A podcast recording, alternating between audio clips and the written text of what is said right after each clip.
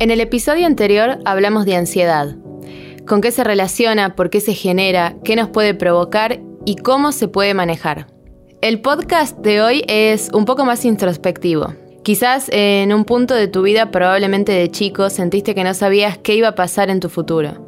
Te preguntaste qué te imaginabas haciendo toda tu vida y con mucha suerte y trabajo lo pudiste resolver, o quizás no. Hoy vamos a hablar justamente de eso, de cómo hallar aquello que es para nosotros y no rendirse en el proceso. Para ello está con nosotros la psicóloga Erika Tirador, quien nos va a ayudar a descubrirnos. Yo soy Camila Carcelier y esto es Positivamente. Estás escuchando La Gaceta Podcast.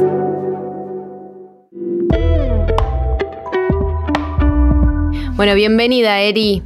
Muchas gracias por estar acá. Un gusto, Cami. Gracias. Un placer estar con ustedes nuevamente. Quiero empezar preguntándote básicamente sobre esa incógnita. ¿Es algo que nos llega a todos en algún momento? La pregunta, ¿no? ¿O solo aquellos en esa etapa de incertidumbre en cuanto a su camino por venir?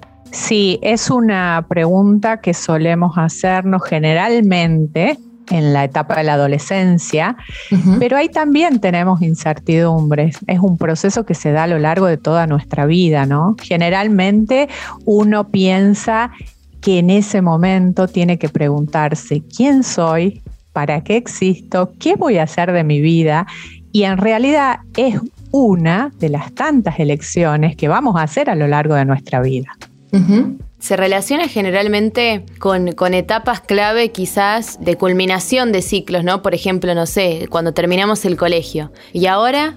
Sí, sí, sí. Generalmente eh, aparece ahí la primera incógnita, ¿no? De decir cómo continúo y ahora qué sigue de mi vida. Y ahí es un momento clave para empezar a conectar con esto que conocemos con nuestra pasión, ¿no? Y en realidad la pasión es entenderla desde el para qué, para qué estamos en esta vida y qué es lo que nos mueve en la vida, ¿no? Inevitablemente preguntarnos por ese propósito, cuál es la misión y qué es lo que queremos hacer de ello, ¿sí? Y ahí aparecen mil y una opciones. Es necesario empezar con un proceso de autoconocimiento o de autodescubrimiento personal. Ahora, Eri, es como eh, decíamos al principio, ¿no? Algo más, más que una crisis, algo más introspectivo, de, conocerse, como decís vos, a uno mismo y de preguntarse, ¿qué es lo que yo quiero para mi vida? Más allá de qué carrera voy a estudiar, si voy a estudiar o no, si voy a trabajar o no, si voy a seguir el legado de mis papás o no. Eh, va, va de la mano con algo que voy a hacer para siempre, ¿no? Que me va a acompañar siempre. Sí, sí, sí. Acá me encanta porque aparecieron varios temas, ¿sí? Primero, esto de es muy necesario y muy importante empezar con esta actitud introspectiva, ¿no? De conocernos a nosotros mismos y aceptar la realidad. ¿Esto qué implica? Implica ser consciente de, de los valores que cada uno tiene, de nuestras creencias, de nuestra personalidad, de nuestro estado de ánimo, cuáles son nuestros hábitos, descubrirnos desde ese lugar, tener conciencia de nuestro cuerpo y de las relaciones con, digamos, con otros seres humanos, ¿no? Reconocer sobre todo nuestras fortalezas, debilidades, nuestras pasiones y miedos, nuestros deseos y sueños. Y acá también aparece algo importante que vos nombraste, Cami, que es esto, ¿no? Eh, realmente se asocia esto con elegir el propósito o cómo continúo con la elección de una carrera inevitablemente.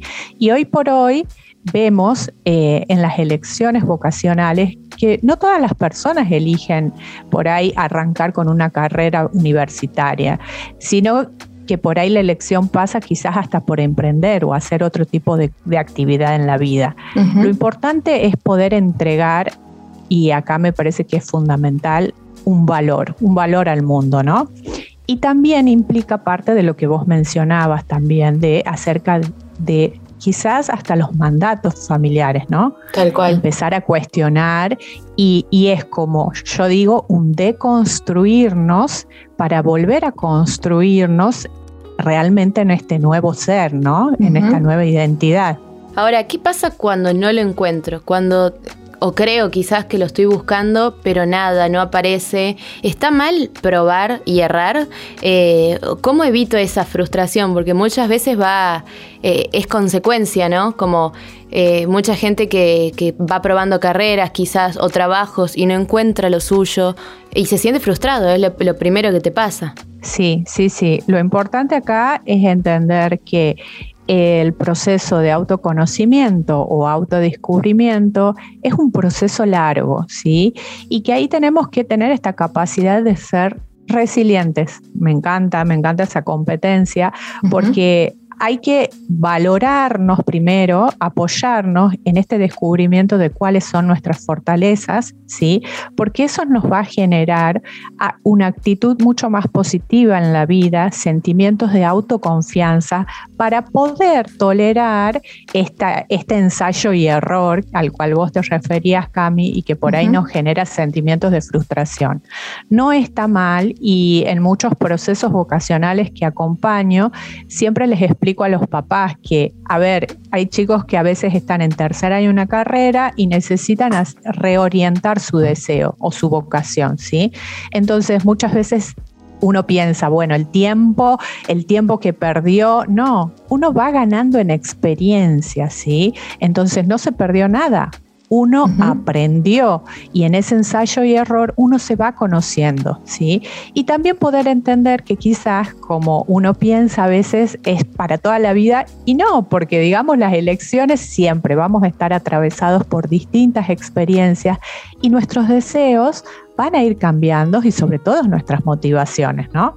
Entonces es importante tener como esa apertura mental y esperar esto, digamos, eh, ponernos a prueba, experimentar este ensayo y error y poder tener la capacidad de elegir, ¿no? Este libre albedrío de decir, bueno, esto es lo que me gusta, esto es lo que voy a tomar, esto es lo que dejo y quizás mi camino lo voy a armar por este lado, ¿no? Es importante. Ahora, Eri, dicen que hay una crisis en la mitad de la vida, quizás eh, que muchos la llaman una segunda adolescencia, ¿no? ¿Está bien en esa etapa ya, quizás casado o no, eh, habiendo tenido hijos o no, pero ya más grande, con 40 y pico, 50 años, volver a repensarse, encontrar quizás otra pasión? Sí, sí, sí, sí, totalmente. Y, se habla mucho de este tema, ¿no? De, una segunda adolescencia y demás. De hecho, digamos, las expectativas de vida se alargaron totalmente. Entonces, este, sí, es válido. Y siempre va a aparecer estos interrogantes, ¿no? Porque somos seres deseantes. y, por el solo hecho de, ser seres deseantes, como decía este Freud desde la psicología, entonces siempre vamos a estar abiertos a estas nuevas oportunidades. Y por ahí hay personas que dentro de los 30, mismo 40, 50 años, tienen todavía la posibilidad de reorientar y de preguntarse nuevamente quién soy, porque uno a los 40, a los 50 no es lo mismo que a los 20 o ese chico de 17 que tomó su primera elección de vida, ¿no? Entonces, este, por ahí hay que tratar de alinear con esas nuevas motivaciones que aparecen, que es otra etapa evolutiva de la vida, y elegir. Siempre va a estar esa posibilidad de elegir. Ahora, por último, eh, pensando en, los adolescentes, como decíamos recién, en, esa etapa en la que saliste del colegio o en cualquier momento de tu vida en el que estés ahora, a los que nos están escuchando, y, y te estés repensando y diciendo, bueno, ¿Qué voy a hacer con mi vida? ¿Qué quiero hacer? ¿Cómo, cómo la puedo disfrutar? ¿Qué, qué, qué consejo se le puede dar? A mí me encanta por ahí, eh, un poco decía al comienzo esto, esto de tomar conciencia de quiénes somos primero, ¿no? Y a veces sirven algunos ejercicios muy prácticos. Primero esto de poder escribir acerca de uno mismo, ¿no? Tomarse el tiempo y, y poder chequear hasta mínimo, arrancar desde una comida favorita hasta la película favorita, e identificar también lo que son nuestros miedos y limitaciones, ¿no? O también el hecho esto de que recién decíamos personas por ahí de 30, 40 y pico de años, de preguntarnos por qué elegimos esa carrera o por qué elegimos tal trabajo para ejercer y qué es lo que más te importa a vos en la vida, ¿no? ¿Cuál es el propósito que va a dar significado a tu vida? Hay personas que por ahí lo tienen fácilmente identificado y hay otras que no.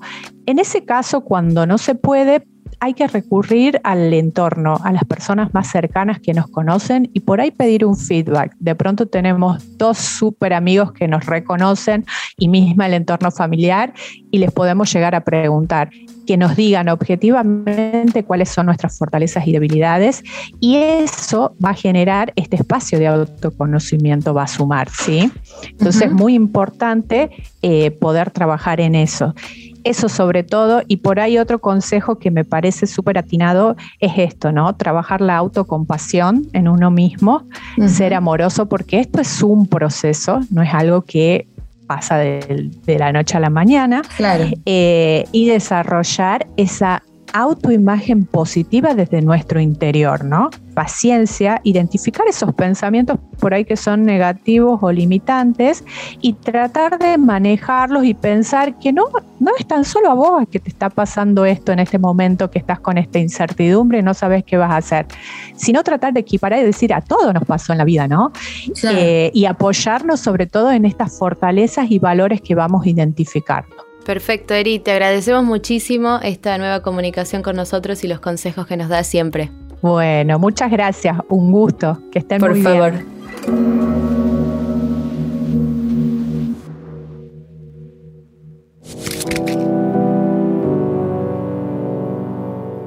Gracias por escucharnos una vez más. Escucha la lista de reproducción completa de Positivamente en Spotify. Si te gustó este podcast, escucha Tras el Tabú, la producción sobre sexualidad de la Gaceta. Deja tus comentarios en lagaceta.com.ar o mándanos al mail podcast.lagaceta.com.ar. Esto fue La Gaceta Podcast.